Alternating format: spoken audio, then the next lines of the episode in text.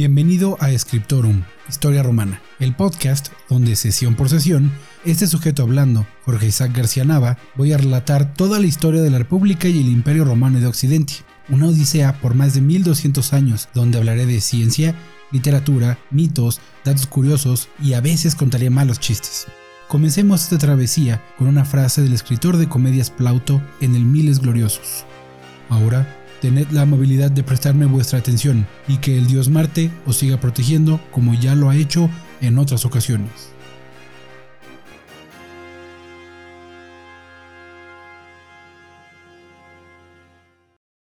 Antes de comenzar, necesito hacer un agradecimiento a nuestra primera patrocinadora en Patreon, Adriana García.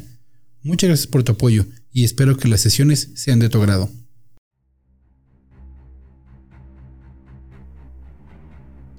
Sesión 7. Herencias monárquicas, parte 1. En nuestra última sesión, fuimos testigos del exilio de Tarquinio el Soberbio gracias a una unión de los nobles y el ejército, terminando así la época de la monarquía, que había sido la única forma de organización que conocían los romanos. Hoy vamos a pausar el relato y hablaremos de la geografía, economía, sociedad y ejército de Roma, especialmente tras las reformas serbianas, para conocer el panorama de la ciudad antes de la República. Primero que nada, es importante que sepamos que la península itálica está partida por la mitad, de norte a sur, por los montes Apeninos, que comienzan en el norte, muy cerca de los Alpes, y terminan casi en la punta de la bota italiana, aunque podemos extenderla hasta la isla de Sicilia. Eso significa que para viajar de norte a sur es necesario escoger una de dos rutas, la del este o del oeste. Roma se encuentra situada en la zona oeste, casi a medio camino entre el mar Tirreno, que comunica con el Mediterráneo, y los Apeninos. Esto hace de la ciudad un punto obligado en el traslado terrestre de norte a sur, y viceversa. La ubicación exacta de la ciudad ya fue mencionada un poco en la sesión 3, pero resumiendo, Roma fue fundada en la orilla izquierda del río Tíber, cerca del vado de la isla Tiberina, aprovechando el paso fácil. El primer puente de madera no sería construido sino reinado de Anco Marcio, el cuarto rey de Roma. La ciudad se podía comunicar fácilmente al mar gracias a la navegabilidad del río, pero al mismo tiempo brinda una gran capacidad defensiva, ya que el río es fácil de defender con una flota pequeña, y el valle está rodeado de colinas, las famosas siete colinas, lo que permite que domine el territorio de su alrededor. Gonzalo Bravo sostiene que Roma no solo estaba en una situación geográfica óptima para un gran crecimiento, además fue construida para eso, ya que la evidencia indica que de hecho era una zona lacustre, es decir, tenía mucha agua.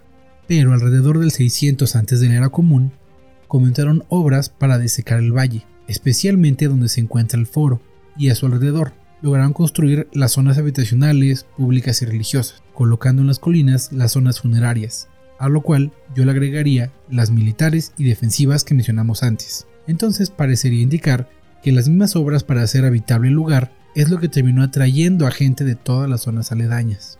Y así es como se explica el crecimiento poblacional relativamente rápido en comparación con otras zonas, aunque tampoco tan rápido como dicen nuestras fuentes de época. Incluso el clima debe considerarse cuando hablamos de explicar la fundación de una ciudad, ya que Roma fue construida en una zona de poca precipitación de lluvia, lo que hace de las inundaciones un evento irregular.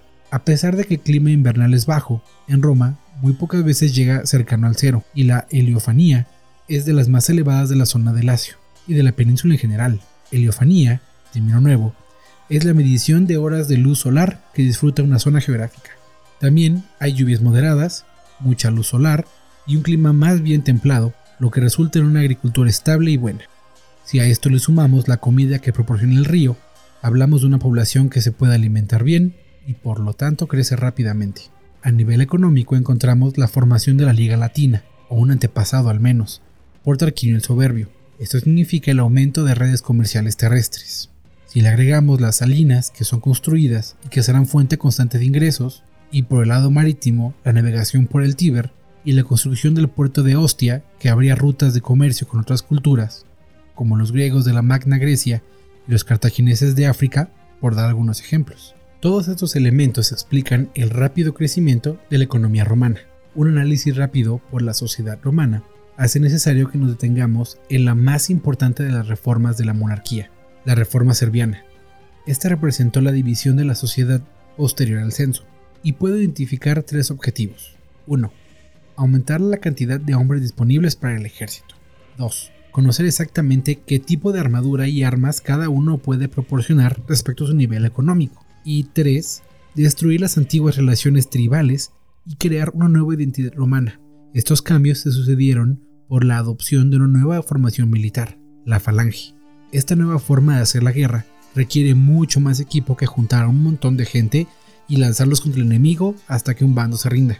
Cuando que ocurrió, lo que realmente pasó es que la población de Roma fue separada en 20 nuevas tribus, y pertenecer a una de ellas dependía de dónde vivieras, no de tu ascendencia, siendo las cuatro tribus urbanas más importantes que las 16 del campo, y así se cumple el último de los objetivos de la reforma. Para cumplir el primero y el segundo, fue necesario dividir a los miembros de cada tribu por capacidad económica y la mejor forma de medir esto era la cantidad de tierras que poseían. Se crearon seis niveles de riqueza, llamadas clases, siendo la primera clase los que tenían más tierra y riquezas, por lo tanto estaban obligados a proporcionar equipo completo.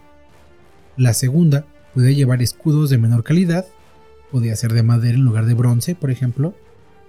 La tercera no tenía que llevar grebas, son protecciones para las piernas. La cuarta solo debía presentar lanzas y jabalinas. Y la quinta solo tenían que presentar ondas y piedras, aunque cumplían otras labores en el campo. El resto de la población caía en la sexta clase y estaba exenta de servicio militar. La disolución de las antiguas tribus traía un problema extra, y era que los jefes tribales votaban por su tribu completa, en una asamblea conocida como curia. Pero entonces, ¿Cómo se iba a representar la nueva tribu si ya no había jefes? Bueno, para ello se eligió dividir a cada clase en centurias. Al final quedaron 193 centurias, que contarían con un voto por centuria para cuestiones de importancia, como la elección de un nuevo rey. Sin embargo, la capacidad de votación no era igualitaria, ya que de esas 193 centurias, 18 eran de caballeros, es decir, aquellos que eran tan ricos que podían servir como caballero en el ejército, y que pertenecían a la primera clase, usualmente los más ricos de los más ricos. La primera clase además obtuvo 80 centurias extra.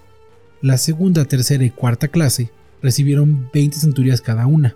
La quinta clase obtuvo 30 y la sexta, la más pobre, solo tenía 5 centurias de representación. Eso quiere decir que para obtener la mayoría de 97 votos necesarios para ganar una votación, entre las 80 centurias de la primera clase y las 18 de caballeros, lo pueden conseguir, dándoles así un control absoluto de las votaciones, lo que vuelve a la Asamblea Popular solamente una herramienta de legitimación de las decisiones de la clase alta. Pero viéndolo fríamente, los ricos también estaban obligados a servicio militar y a presentar el equipo para ello, por lo cual se balanceaba un poco la báscula de la justicia, aunque sea solo un poco. Esta nueva asamblea sustituyó a la curia y se llamaba Comitia Quinturiata. Trabajos modernos, como el de Arcayo del Castillo, nos dicen que Servio Tulio, o quien fuera que llevó a cabo la reforma, en realidad intentaba evitar el ascenso de los patricios, quienes se estaban organizando en la fuerza política que eventualmente serían durante la República. Obviamente la reforma falló en su objetivo de detenerlos. Cabe mencionar que los patricios nos lleva a un tema de importancia mayúscula, las clases sociales. Veamos esto como un edificio de varios pisos. Hasta arriba tenemos al rey, cuyo poder, llamado imperium, de donde viene el término imperio, no es una sucesión hereditaria, ni una monarquía absolutista, como nos dimos cuenta desde la muerte de Rómulo, sino que tiene algunos elementos de participación popular en la forma de las curias. Estos son los votos de los jefes tribales, y luego de las reformas en forma de la comitia quinturiata, el voto de cada centuria. Debajo del rey están los patricios, quienes forman las primeras clases. Son propietarios de casi toda la tierra y riqueza, pero también forman las falanges que defienden a Roma. De hecho, entre ellos habían otras dos divisiones, los juniores, los jóvenes que luchan en campañas, y los seniores, los maduros, para no decirles viejos, que defienden la ciudad serán ellos los que formen parte del Senado. Los herederos de aquellos elegidos por Rómulo y los supervivientes a la persecución de Tarquinio el Soberbio. La representación más exquisita de los patricios la proporciona el mismo Tito Livio, cuando nos habla de Lucio Junio Bruto, un hombre que mencioné de pasada en la sesión anterior, y que acompañó al esposo de Lucrecia y presenció su confesión y suicidio.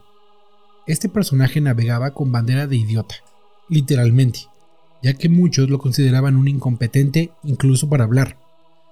Por eso, es una sorpresa cuando comienza a dar discursos denunciando los abusos de Tarquinio el Soberbio. Es una alegoría para la actuación de los nobles.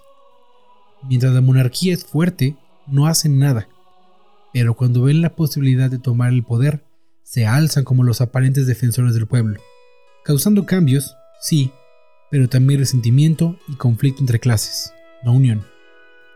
La base de este edificio, que es Roma, son las clases bajas, aquellos que formaban la quinta y sexta clase, y que eran la gran mayoría de la población, peones de campo, trabajadores manuales y todos aquellos que no tuvieran tierras, sin contar esclavos, claro. Eran la población que lucha por sobrevivir sin un ingreso fijo, y que vive en un limbo terrible, sin representación, sin ingresos, sin apoyo económico, pero sin medios de subsistencia. Serán estas clases las que presionen por cambios políticos durante la República, especialmente en cuestión de representación política, y serán los que más apoyen a los emperadores cuando llegue el momento, mientras solo intentan no morir de hambre y ascender a las clases más altas. La siguiente sesión terminamos con el periodo monárquico, hablando de religión y arquitectura, así como de influencias extranjeras y geopolítica en la península italiana, para dar así paso a la fabulosa República Romana.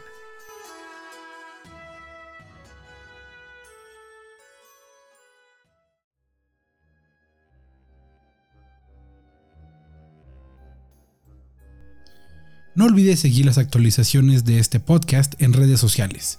Escriptorum Historia Romana en Facebook y Twitter.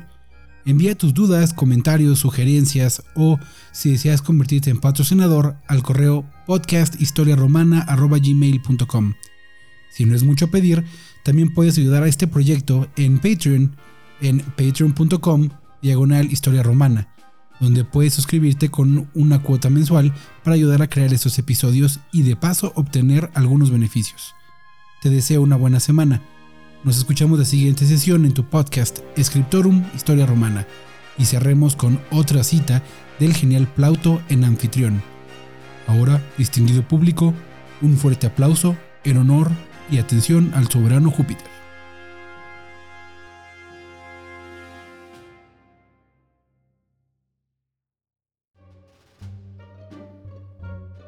La disolación. Disolación.